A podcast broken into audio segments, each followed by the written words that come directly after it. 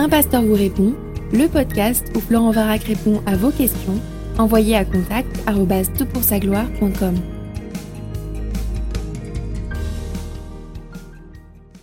La question est posée, bonjour, priez-vous systématiquement avant chaque repas, même quand vous avez des invités? Si oui, cela vous a-t-il demandé un certain courage pour instaurer cette règle? Fin de la question, merci de l'avoir posée. Elle est touchante parce qu'elle touche un moment particulier de mon cheminement spirituel dont je parlerai à la fin de ce podcast et j'évoquerai les traditions que nous avons dans notre famille et la manière dont nous gérons cette euh, réalité et cette situation. Alors d'où nous vient cette idée de prier avant le repas? Cela nous vient en fait de Deutéronome chapitre 8 verset 10. Lorsque tu mangeras et te rassasieras, tu béniras l'Éternel ton Dieu pour le bon pays qu'il t'a donné. Et il y a là cette notion, le verbe bérar, bénir, euh, bénir signifie notamment fléchir le genou, et ça vient à signifier une disposition bienveillante, une disposition de reconnaissance, de dépendance. Ça peut aussi évoquer d'autres aspects comme la déclaration de grandeur, etc. Bénir l'Éternel dans le contexte d'un repas, c'est réaliser que l'homme dépend profondément de Dieu et de l'action de Dieu dans le monde pour son alimentation. Il mange parce qu'il a du pain sur la table. Mais il a du pain sur la table parce que euh, il y avait de la farine chez le boulanger. Et il y avait de la farine chez le boulanger parce que euh, il y avait un moulin pour moudre le grain. Il y avait du grain à moudre parce qu'il y a des agriculteurs qui ont semé, qui ont euh, récolter cette semence. J'ai pas besoin de faire toute la chaîne alimentaire. Elle est magnifique parce qu'elle montre combien une société structurée dépend les uns, euh, on dépend les uns des autres, on dépend de ces, principes de, commerce et d'échange qui sont au centre de la vie euh, tout court. Et euh, Dieu prend soin des siens et prend soin des siens notamment au travers de la providence, c'est-à-dire le fonctionnement normal du monde selon les lois sociales, matérielles, scientifiques qu'il a lui-même instaurées. Le Notre Père évoque cette dépendance, n'est-ce pas, lorsqu'il dit ⁇ Donne-nous notre pain quotidien ⁇ Et je dois avouer, je prie le Notre Père occasionnellement sans craindre le non-accomplissement de cet aspect-là. Donne-nous notre pain quotidien. Je, compte sur mon pain quotidien, en fait. Et, c'est peut-être une euh, situation que l'on rencontre exclusivement dans les pays euh, euh, surdéveloppés qui sont dans l'abondance. Nous avons de quoi manger.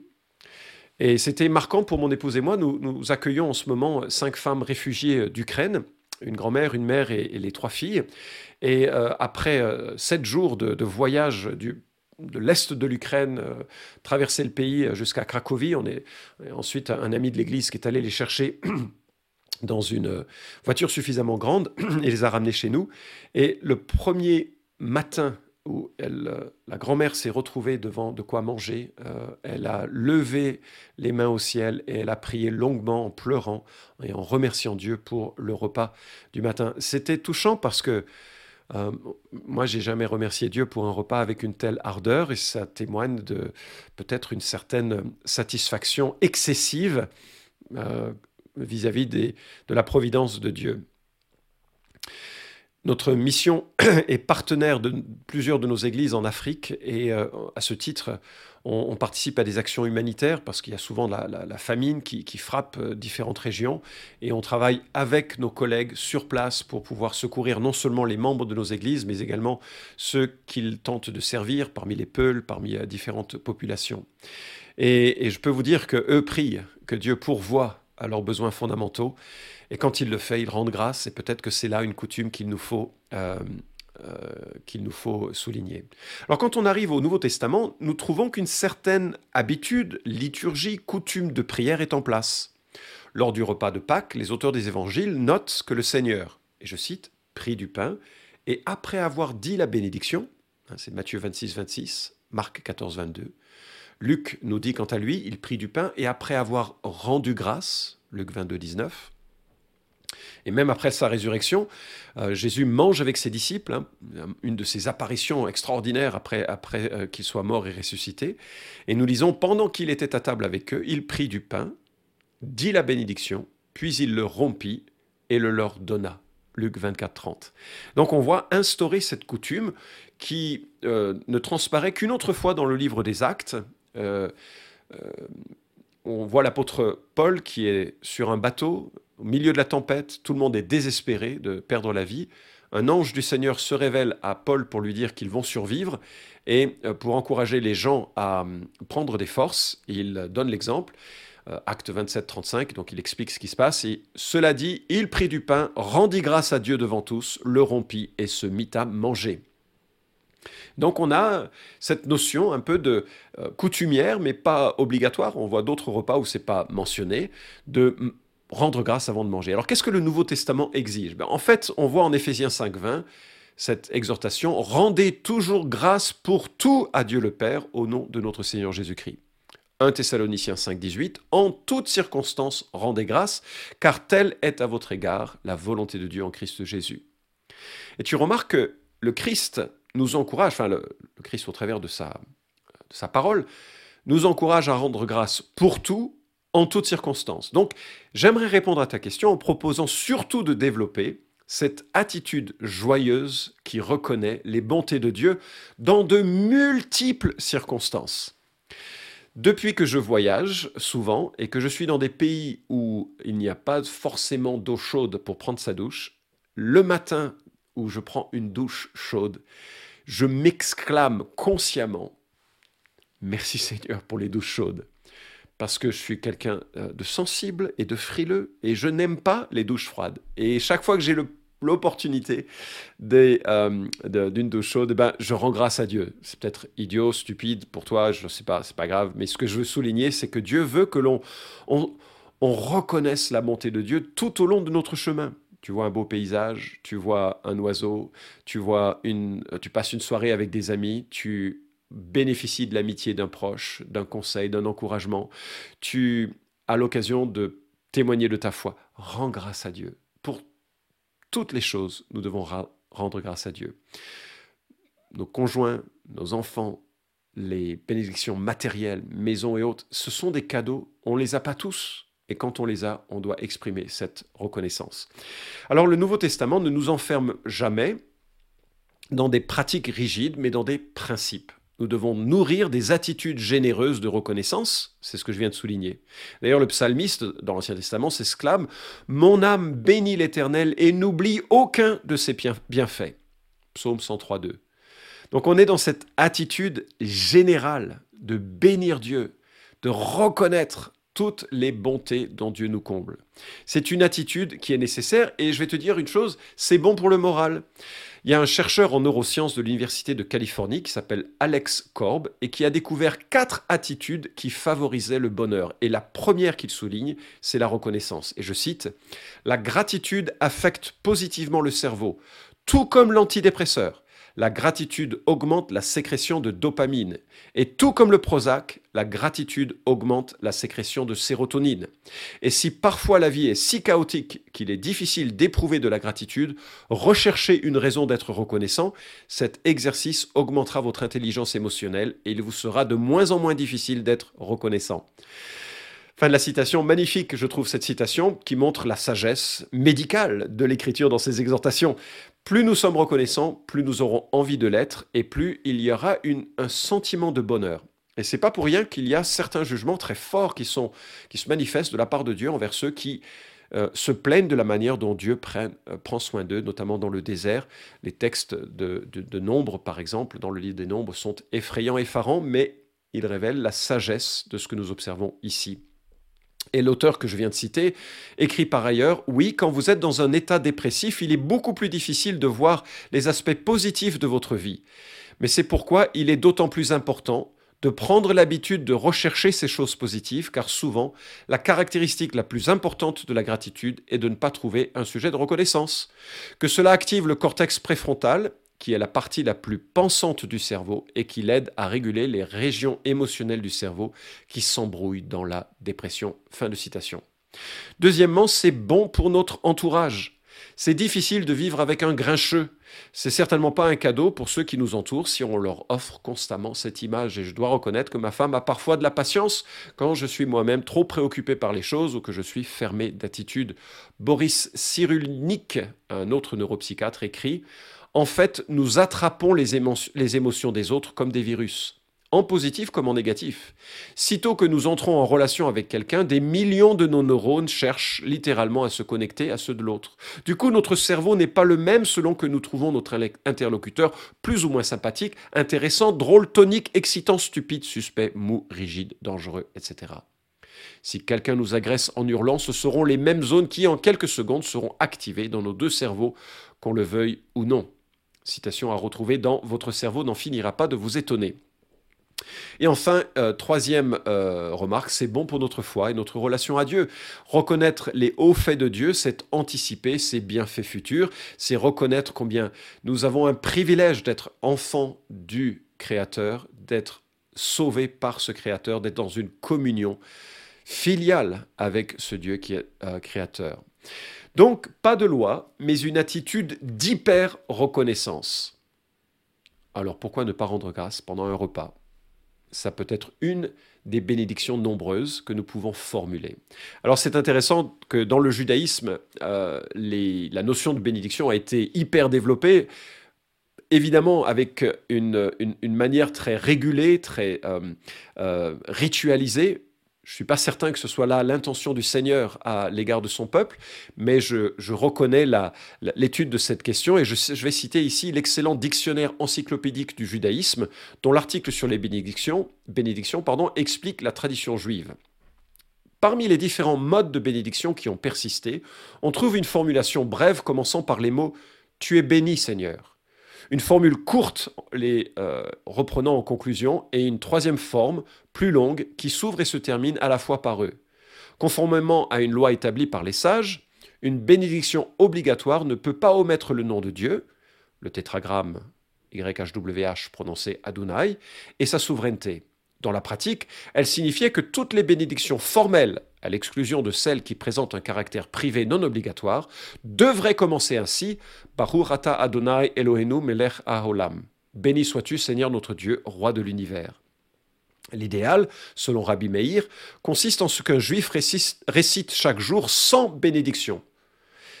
Et là, j'insère une petite euh, remarque. Ces bénédictions sont réparties en trois catégories je reprends la citation, figure dans la première catégorie l'ensemble des bénédictions à prononcer avant et après avoir mangé ou bu, et avant de respirer des épices ou des parfums, en signe de gratitude pour les plaisirs que l'homme en retire. Ces bénédictions du plaisir se fondent sur des sources bibliques. Le Talmud ajoute qu'il est interdit de goûter quoi que ce soit avant de faire une bénédiction parce que la générosité et l'abondance de la terre appartiennent à Dieu et que de ne pas le remercier pour le plaisir qu'elle procure revient à le voler. Fin de la citation, c'était page 129 à 130 de ce dictionnaire. Alors pour info, les deux autres catégories de bénédictions correspondent à celles qui accompagnent un commandement que l'on accomplit, et enfin celles que l'on prononce quand on est témoin de phénomènes naturels ou d'événements exceptionnels. Donc, dans le judaïsme, la bénédiction d'avant le repas se dit Adonai melech haolam ha, pardon, ha motzi lechem min haaretz. Béni sois-tu, Seigneur notre Dieu, roi de l'univers, qui fait sortir le pain de la terre.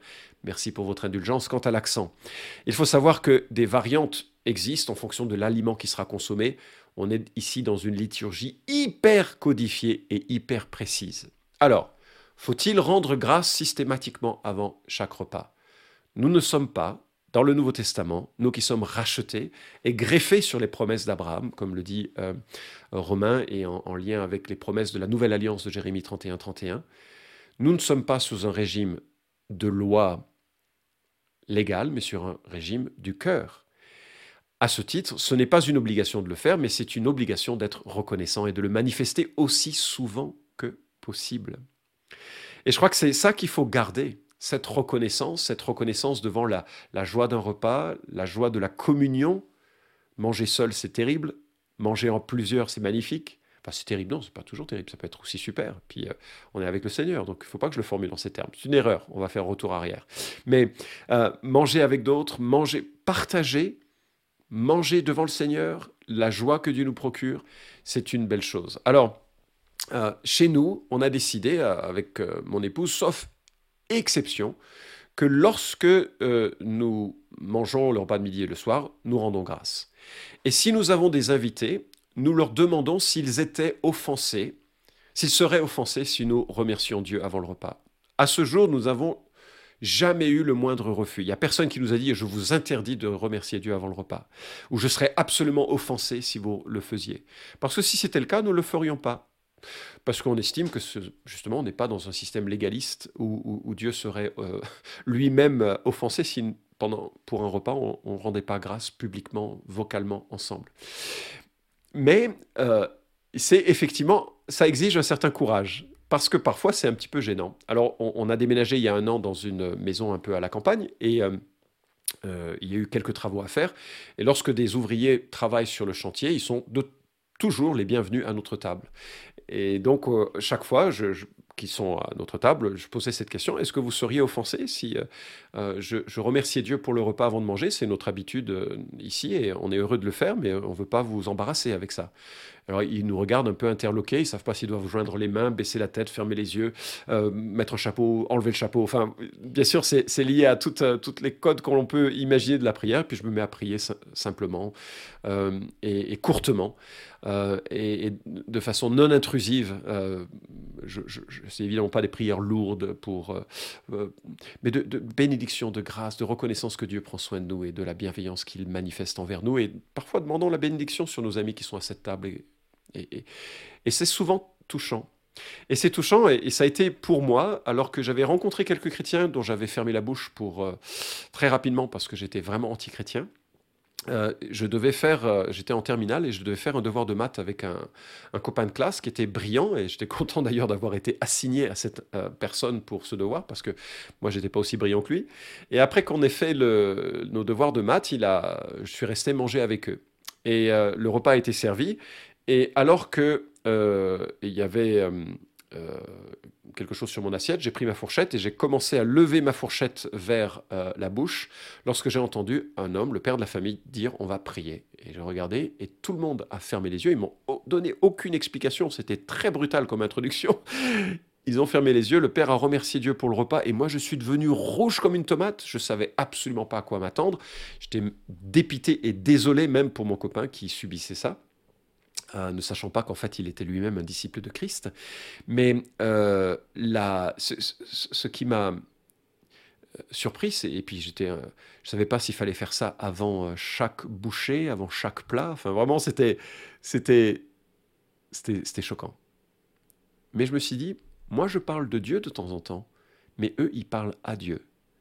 Moi, j'ai une vision très prolixe des spiritualités orientales pouvais en parler longuement, mais eux, ils avaient quelque chose de très simple qui était de l'ordre d'une communion, d'une relation avec Dieu. Alors, ça m'a pas décidé à suivre Christ, mais ça a été le premier élément qui m'a poussé à m'intéresser à la personne de Christ et à l'Évangile. Ça durera six mois avant que je finalise mon chemin et avant que le Seigneur finalement me, me, me convainc de cette que ma justice était insuffisante et que seule sa justice pouvait couvrir mes péchés et que je sois vraiment euh, euh, mené à une, foi pleine de, joie euh, en lui. Et, donc, prier avant le repas, c'est vrai, c'est dur et c'est vrai que ça peut être difficile.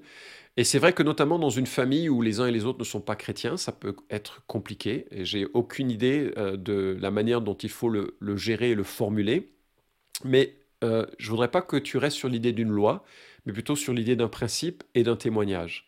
Et ces deux éléments permettent, me semble-t-il, de, naviguer ces, situations.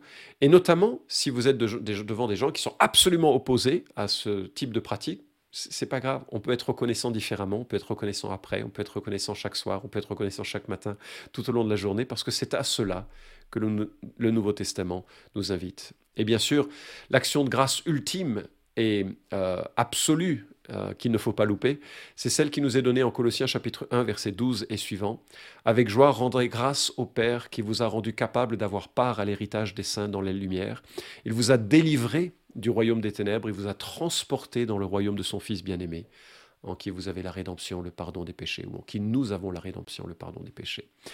Donc l'apôtre Paul nous exhorte à rendre grâce, nous rendre grâce notamment parce que grâce au sacrifice de Jésus-Christ, nos péchés sont pardonnés et nous sommes passés d'un royaume à un autre. Et si nous nous repentons dans la, dans la foi, si nous plaçons notre confiance en Jésus-Christ, si nous reconnaissons que nous sommes pécheurs et que Christ est mort pour nous et que nous lui demandons vraiment ce, privilège non seulement de croire, mais de vivre en lui et que lui vive en nous, il le fait, nous sommes transférés d'un royaume à l'autre. Il nous dit rendez grâce d'avoir part à l'héritage des saints, c'est-à-dire des croyants, des sauvés, des rachetés dans la lumière. Ça, c'est l'action de grâce ultime et j'espère que nous abondons tous dans euh, cette euh, action de grâce. Vous pouvez suivre cette chronique hebdomadaire Un pasteur vous répond sur SoundCloud, iTunes et Stitcher. Retrouvez les questions déjà traitées sur toutpoursagloire.com. Si vous aimez ce podcast, merci de le partager sur les réseaux sociaux et de laisser une note sur iTunes. À la semaine prochaine!